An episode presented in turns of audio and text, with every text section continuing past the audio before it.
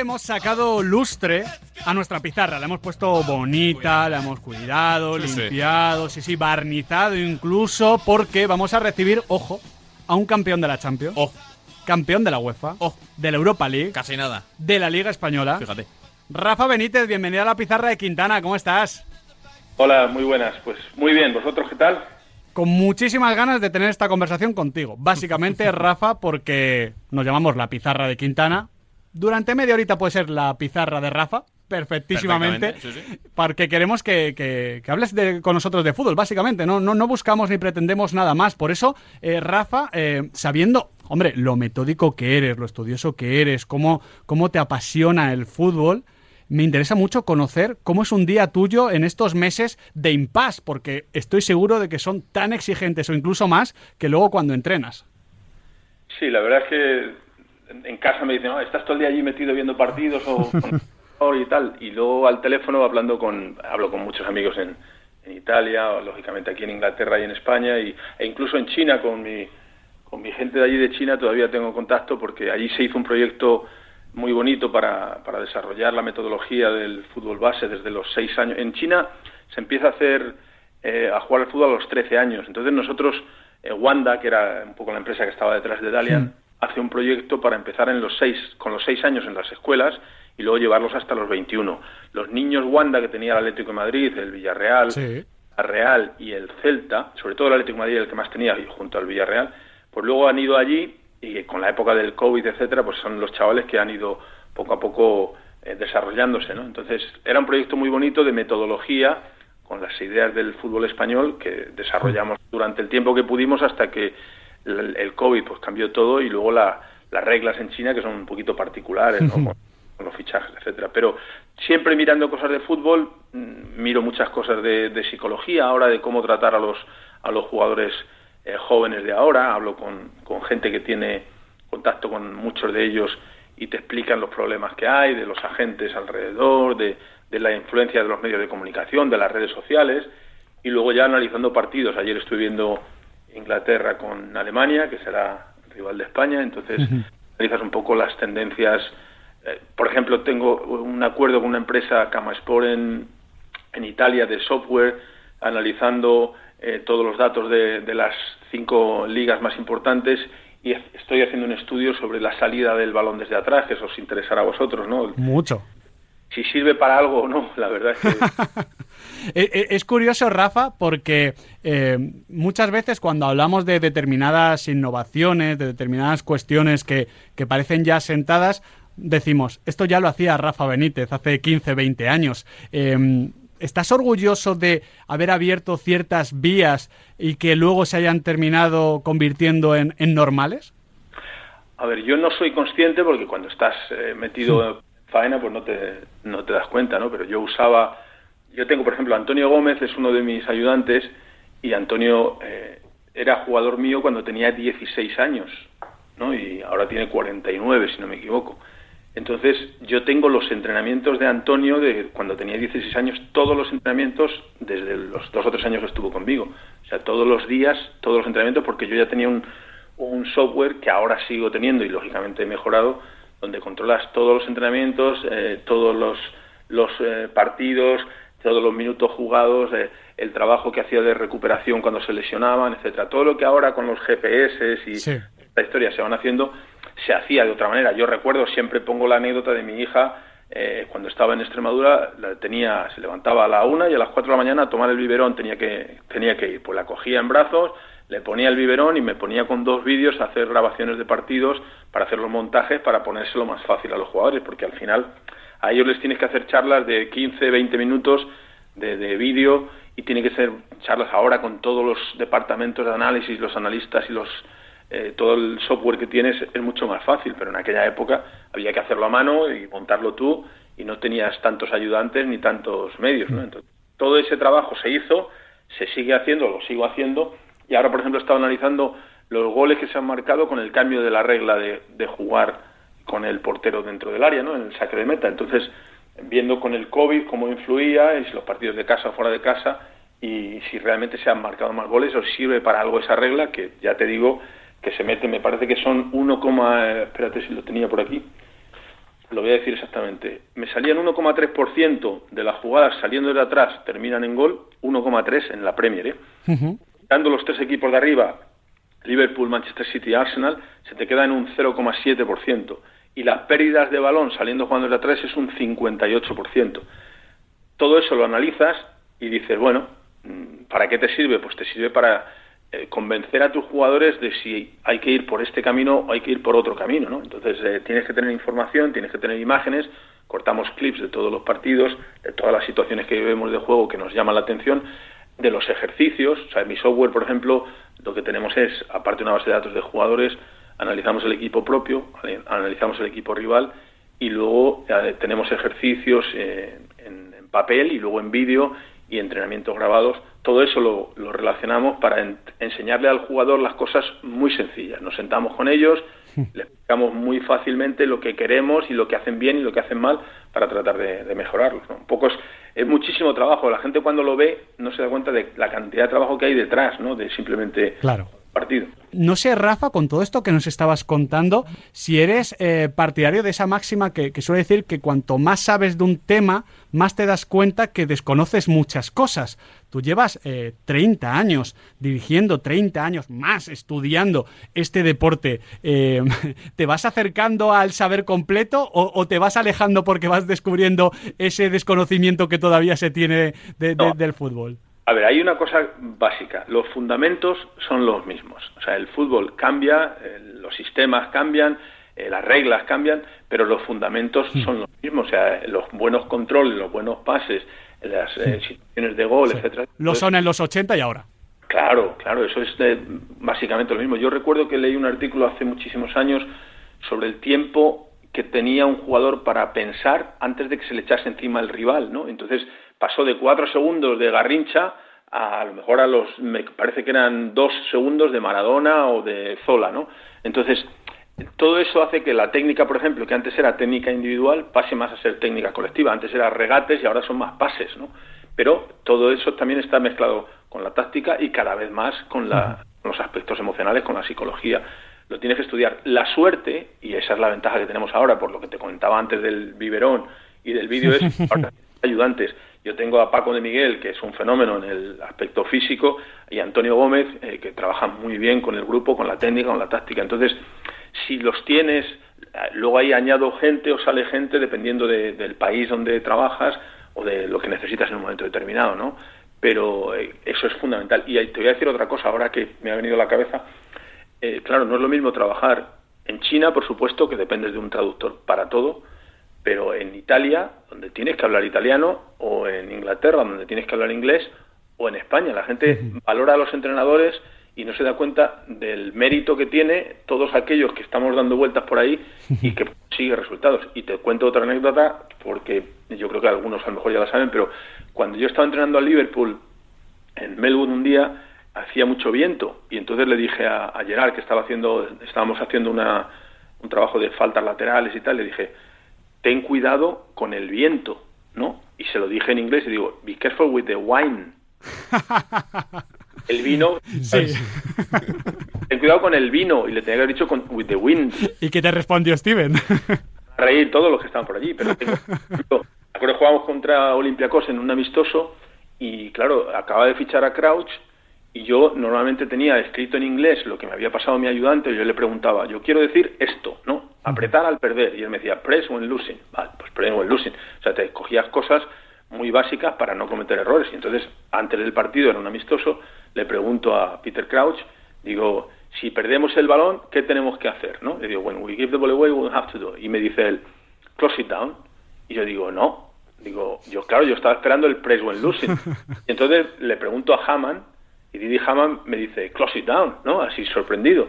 Y nada, y entonces le digo, así sé que acababa de llegar y que hablaba francés y estaba aprendiendo inglés, pues como yo dijo, press when losing, y digo, muy bien, y empezaron todos a reírse, y digo, ¿qué pasa? Y es que close it down es lo mismo, es apretar, estarte bien encima. O sea... Los malditos phrasal verbs, que os hacen la vida más complicada, Rafa.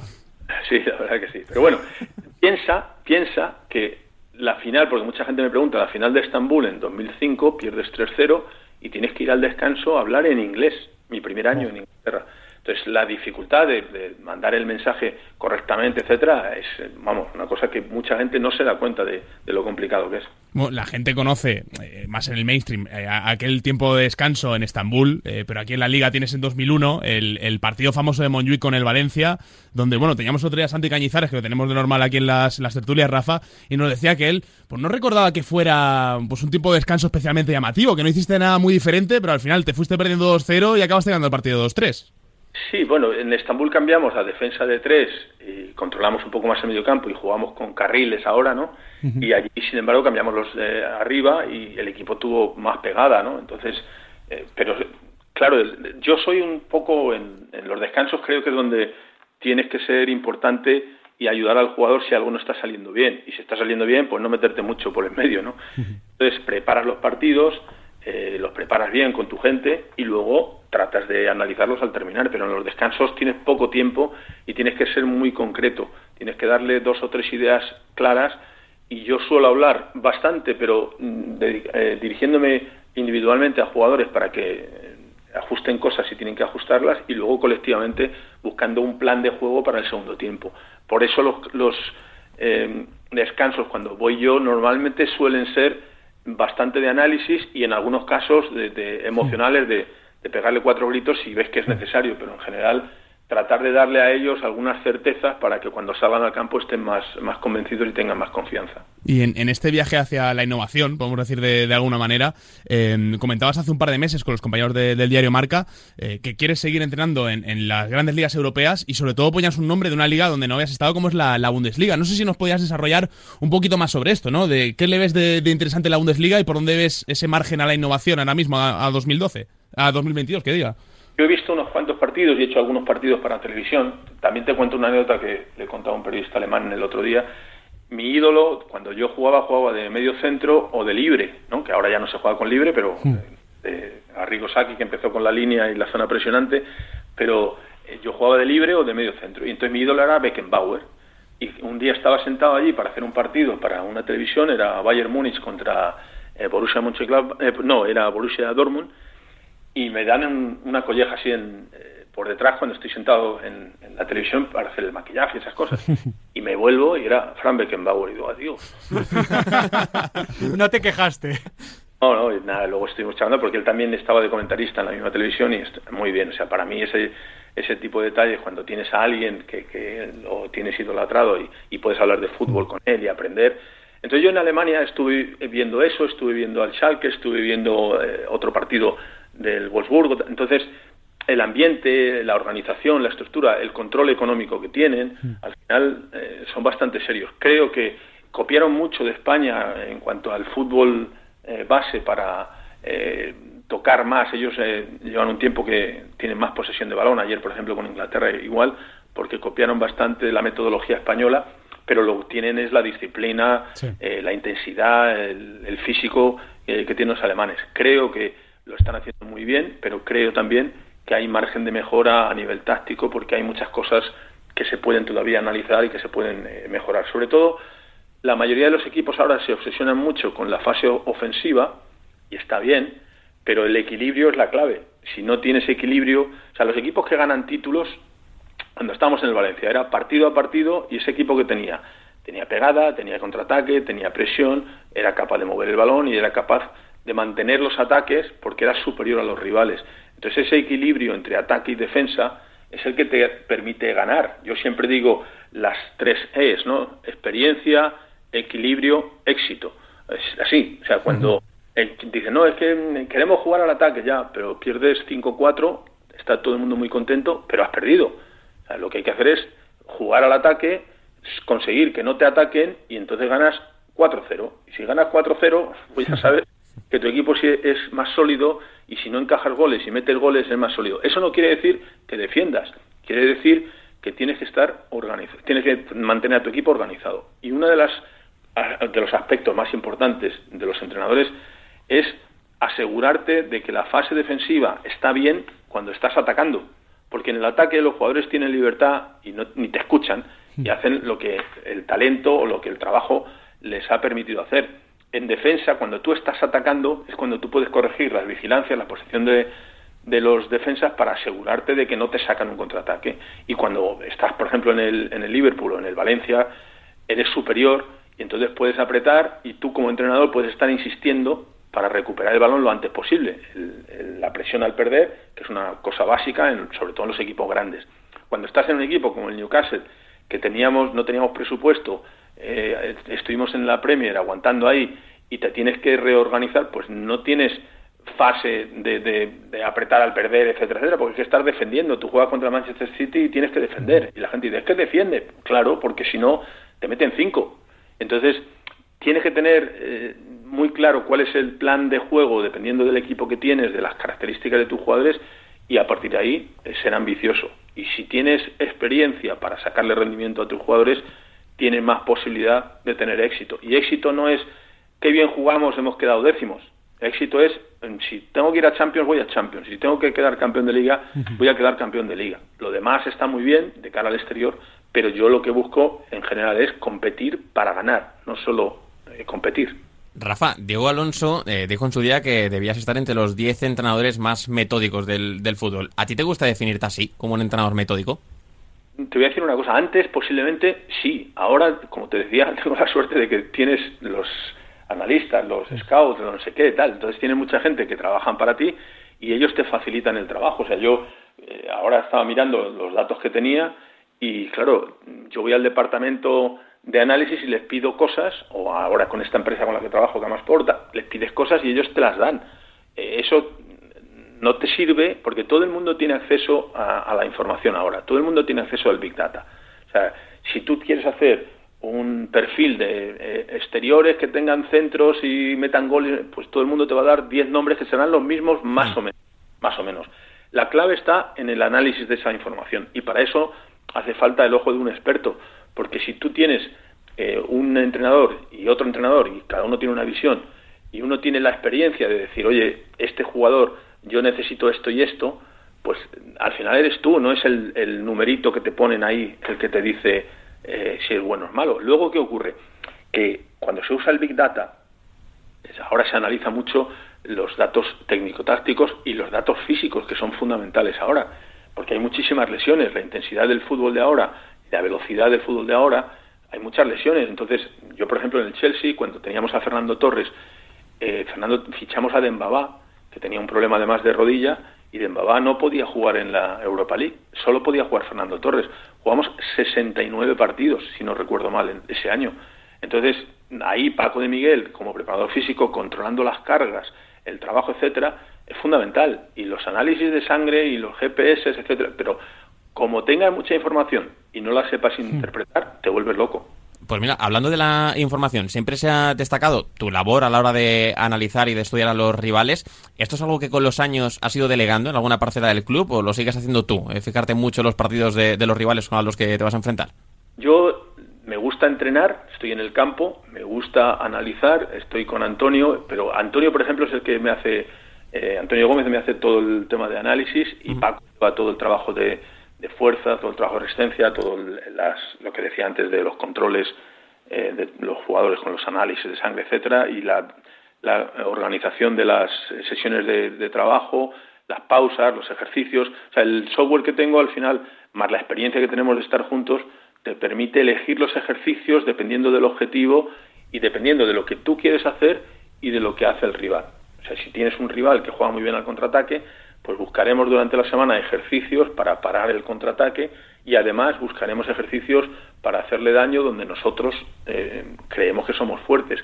Toda esa coordinación me lo lleva Paco, todo el trabajo luego de campo y de análisis me lo lleva Antonio y a partir de ahí empiezas a delegar en otro preparador físico, en un rehabilitador, etcétera, etcétera. O sea, ahora sigue siendo metódico, pero tienes mucha más gente que te ayuda y luego eh, la experiencia como siempre digo lo mismo, ¿no? No es lo que te pasa, sino lo que haces con lo que te pasa. Entonces, yo voy analizando cada año y cada vez que meto la pata, pues escribo y empiezo a escribir y escribo mucho porque meto mucho la pata, pero eh, vas aprendiendo y vas eh, ajustando eh, muchas de las cosas que tienes que hacer. Entonces, yo creo que trabajamos mucho con... Tengo la experiencia, sabes que yo soy licenciado en educación física, pero yo no me meto mm, así en la preparación física porque Paco es muchísimo mejor que yo en ese aspecto. Entonces, ahí le dejo hacer muchísimo y aprendo mucho con él. con Antonio, que lleva siendo jugador mío mucho tiempo y ayudándome de, de, em, entrenador mucho tiempo, ya tengo una sintonía hablando de lo táctico, él sabe lo que yo quiero y ya buscamos eh, un poco los problemas y las soluciones casi muchas veces eh, de forma conjunta. Entonces, bueno, eso todos los días es interactuar con la gente que tienes y luego hablar mucho con los jugadores. Por eso es importante manejar el idioma si es posible y si no tener gente de confianza que te pueda transmitir lo que el jugador piensa. Este año, por ejemplo, Anthony Gordon eh, con el Everton el año pasado, cuando yo firmamos, firmamos a, Gray, yo estaba siguiendo a Demari Gray, lo estaba siguiendo hace ya tiempo y yo tenía muy buena sintonía con él porque mandaba mensajes y hablábamos de, cómo se encontraba. Entonces cuando eh, cojo el, Everton y buscamos bandas, pues ya está, dije, de Mari, y nos costó, el gasto del Everton fue 1.7 millones de libras, ese fue todo el gasto que hicimos. Entonces, él fue, nos costó eso, 1.7, y jugó muy bien, pero Anthony Gordon, por ejemplo, que era un chaval que le faltaba resistencia y tenía que mejorar un poquito en capacidad de sacrificio, pues hicimos un gran trabajo, Paco con el aspecto físico y Antonio con él, aparte de lo que yo trabajaba con él, pero Antonio porque el chico estaba aprendiendo español. Entonces, Antonio hablaba con él, luego yo hablaba con él, y claro, creamos una, una sintonía bastante buena y así mejoras a los futbolistas que tienes, porque también hay que ser conscientes del fútbol de ahora que es los equipos muy grandes con mucho dinero o los equipos que sobreviven y que tienen que manejar los presupuestos. Por eso tienes que sacarle rendimiento a lo que tienes y tienes que sacar rendimiento a los chavales que vienen de abajo, pero eh, lo que os decía al principio, depende de la capacidad de sacrificio que tienen, que nos encontramos que ahora eh, con las redes sociales todos quieren... Mira, este es un punto, Rafa, que tenía apuntado, que nos habías comentado, el trabajo de lo mental, el trabajo para entender un poquito a las nuevas generaciones. Entiendo por lo que nos estás comentando que, que notas que, que ha cambiado la forma en la que eh, ven los futbolistas su profesión, en la que ven a su autoridad, que no deja de ser el entrenador, es un principio de autoridad que seguramente con el paso de los años ha cambiado y que por tanto el entrenador también tiene que eh, cambiar un poquito la forma de liderazgo, ¿no? Porque esto lo hemos comentado varias veces desde fuera, aquí en la pizarra, hablando de diferentes situaciones y me parece interesantísimo que tú, que tienes una experiencia de 30 años, nos comentes esto mismo también. Claro, mira, yo cuando empezábamos, yo cuando jugaba en las categorías inferiores del Madrid, pues eh, hacía lo que te decían y punto. Sin rechistar. Nada, pero vamos, y entrabas, y yo qué sé, me acuerdo que corríamos 40 minutos, una hora, eh, a cuarenta y tantos grados en verano, y no te dejaban beber. O sea, yo me acuerdo de no se puede beber, y entonces nos teníamos que ir. Yo me iba, yo me veraneaba en Villalba, en la zona de Villalba, y cogía el tren en Chamartín y me iba para Villalba. Entonces, desde que terminábamos de entrenar, que no podíamos beber, estaba prohibido, y te estaban ahí vigilando hasta la estación, no bebía y cuando llegaba me ponía ahí debajo del grifo y venga a beber. Ahora cuando estudias dices, es que te deshidratabas, es que te podía dar algo, ¿no? Y bueno, pues en aquella época era así. Entonces, en aquella época tú seguías instrucciones. Luego eh, la comida, pues era un huevo, eh, la carne con el puré de patatas y macedonia de frutas que estaba horrible, pero bueno, y tenías que comer eso. Pero por ejemplo, una, una que me acuerdo era los, los teléfonos. Yo decía, no se puede usar el teléfono en el vestuario. Y entonces me acuerdo que había un jugador estando en el Chelsea que salía con el teléfono encendido el vestuario, había terminado, se fue al baño, se metió el teléfono y claro, no vas a estar eh, vigilando en, los baños también y, salía con el teléfono que se había se estaba apagando. O sea que ellos utilizaban el teléfono. Entonces al final dices, no los puedes controlar a todos, les tienes que eh, convencer y decirle, a ver, no se puede usar el teléfono media hora antes porque si no, porque otros se ponen a jugar a a las cuatro en raya, me acuerdo que jugaba uno, otro se pone con el, el aparatito, otro se pone la música, y no, no los puedes controlar. Entonces tienes que convencerlos de qué es lo que hay que hacer para concentrarse para el partido y estar centrados. te tienes que adaptar. Por eso en mi cuerpo técnico siempre me gusta tener a alguien joven, porque al final, por si acaso, ¿no? ellos que manejan el lenguaje, los que manejan las redes sociales, yo en este caso pues le digo a mi hija, mírame esto, y me mira en el Instagram, pum, pum, tal, ¿no? Y si no, papá ha metido la pata, has puesto esto y está mal, bueno, hay que corregirlo, pero necesita gente joven alrededor para que te mantengan la intensidad y para que te mantengan un poco al día. Pero entonces notas, Rafa, que es más complicado, porque claro, antes con el principio de autoridad puro y duro era decir y lo hacían. Ahora hay que convencer. Sí, sí, Eso es más bonito, pero es más complicado. Y desgastará mucho. Sí, el otro día, o sea, hubo aquí un partido de, leyendas del, Liverpool contra las del, Manchester United. Estaba Fabio Aurelio, estaba Sissoko, eh, estaba Maxi Rodríguez, hubo una serie de jugadores eh, de los que yo tuve en aquella época con los que estuve charlando eh, y claro, muchos de ellos ahora o son entrenadores o son agentes.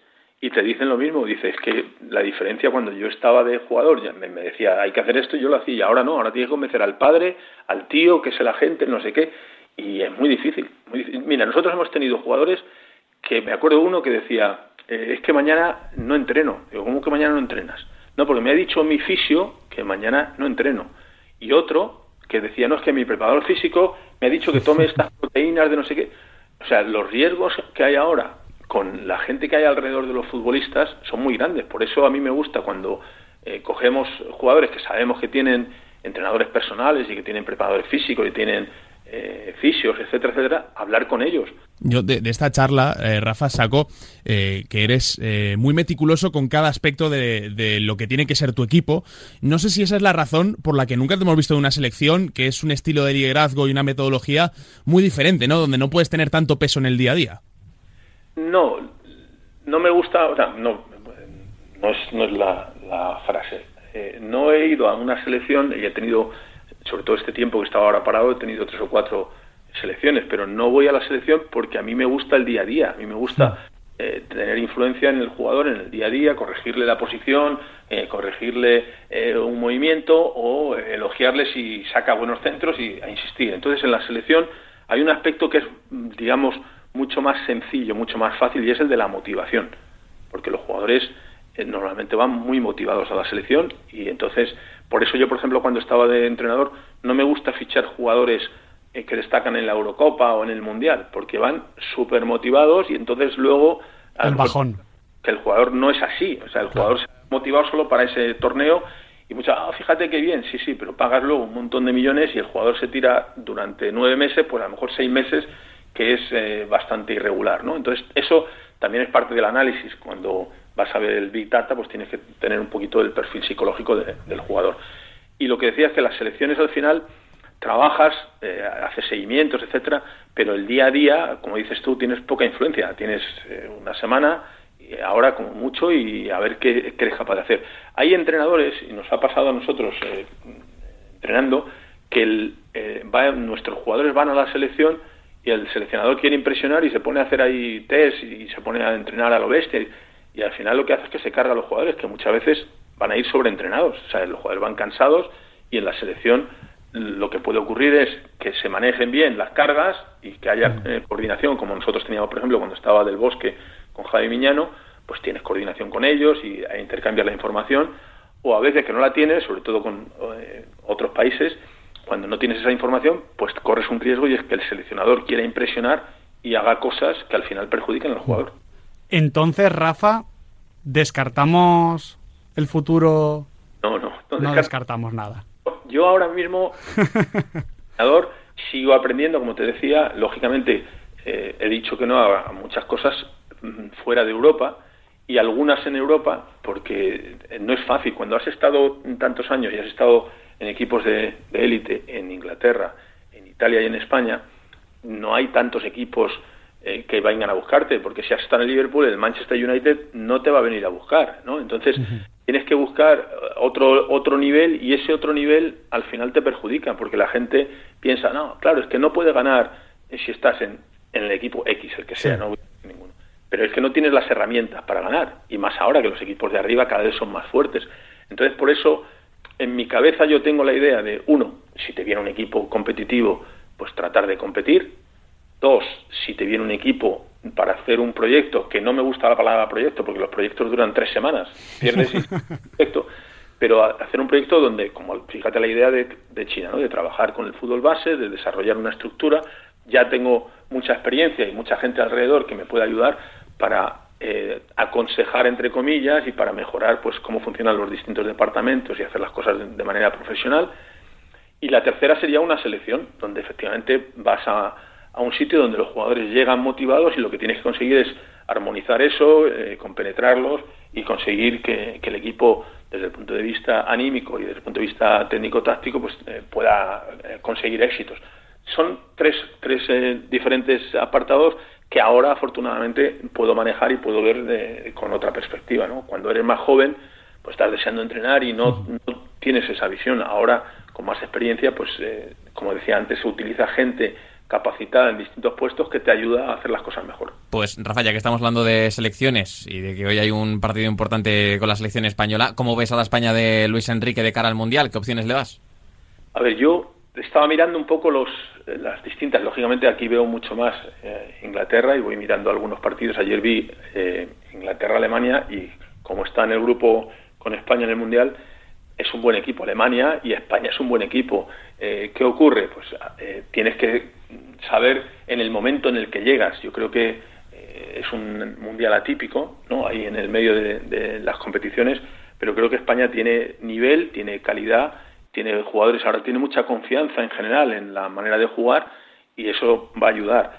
Creo que Alemania es muy difícil, lo sabemos todos, pero hay, por ejemplo, cuando yo estaba allí en, en China, recuerdo que todo el mundo hablaba muy bien de Japón, del fútbol base de Japón, de los fundamentos eh, técnico-tácticos, y en general tienen futbolistas jugando por, por Europa eh, a un buen nivel, con lo que Japón puede ser peligroso, puede ser peligroso, pero sigo viendo que, lógicamente, España eh, tiene que estar ahí y una vez que estás ahí eh, ya puede pasar cualquier cosa porque el momento que llegas y la confianza que puedas tener es lo que te va a dar eh, un poquito más de, opciones de ganar partidos y, seguir adelante, ¿no?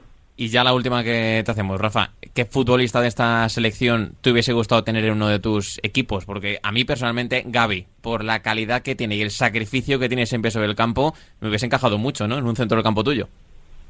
Sí, bueno, yo creo que todos los jugadores de calidad encajan si los puedes, eh, como dices tú, mm, poner con gente alrededor que le den un poquito de, equilibrio. Yo te diría, eh, Busquets ahora, que claro, la gente va a decir, no, Busquets le daba equilibrio a, al Barcelona.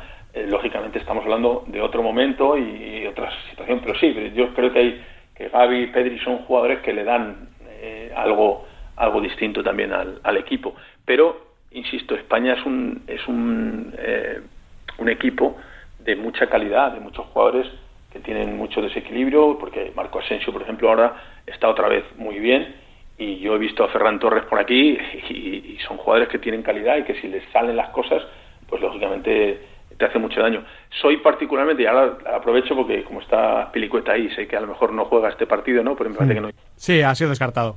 Claro, pero César, por ejemplo, es el modelo de, jugador de, de, trabajo, de entrega, de sacrificio que llega porque cuando nosotros llegamos al Chelsea todavía no era internacional y cuando estuvimos allí luego ya fue a la selección y llega y se mantiene entonces yo creo que ese equilibrio del que yo hablaba de tú estás hablando de Gaby pues claro necesitas jugadores como César para darle equilibrio al equipo y que sea realmente competitivo porque si no si vas con muchos jugones pues a lo mejor te salen muy bien y si vas con mucho físico pues a lo mejor te sale muy bien pero lo normal es que no te salga. Lo normal es que el equilibrio entre el físico y el el estilo de juego y el jugador de calidad es el que te va a dar resultados para que puedas competir y ganar. Competir y hacerlo bien está muy bien. Yo siempre utilizo el ejemplo del Getafe, que el Getafe es un, grandísimo equipo al que tengo muchísimo aprecio y está normalmente ahí en la primera división y puede estar un día el octavo, otro día es el décimo y otro día es el decimocuarto. Y todos están contentos si el Getafe juega bien y está en esas posiciones. Pero eh, cuando tú quieres competir y ganar, pues tienes que ir a otro nivel. Y ese otro nivel es el que tiene que buscar España, porque no se trata de jugar bien y salimos muy contentos, se trata de jugar bien y ganar. Rafa Benítez, muchísimas gracias por pasarte por la pizarra de Quintana. Hemos disfrutado una barbaridad charlando contigo y me consta, porque ya nos lo están diciendo, que nuestros pizarritas también. Así que, Rafa, que sepas que esta es tu pizarra. Cuando quieras, aquí estamos. Pues muchísimas gracias y un placer. Nosotros seguimos aquí en la pizarra de Quintana ahora con la selección sub-21, ¿eh? que ya ha empezado su partido.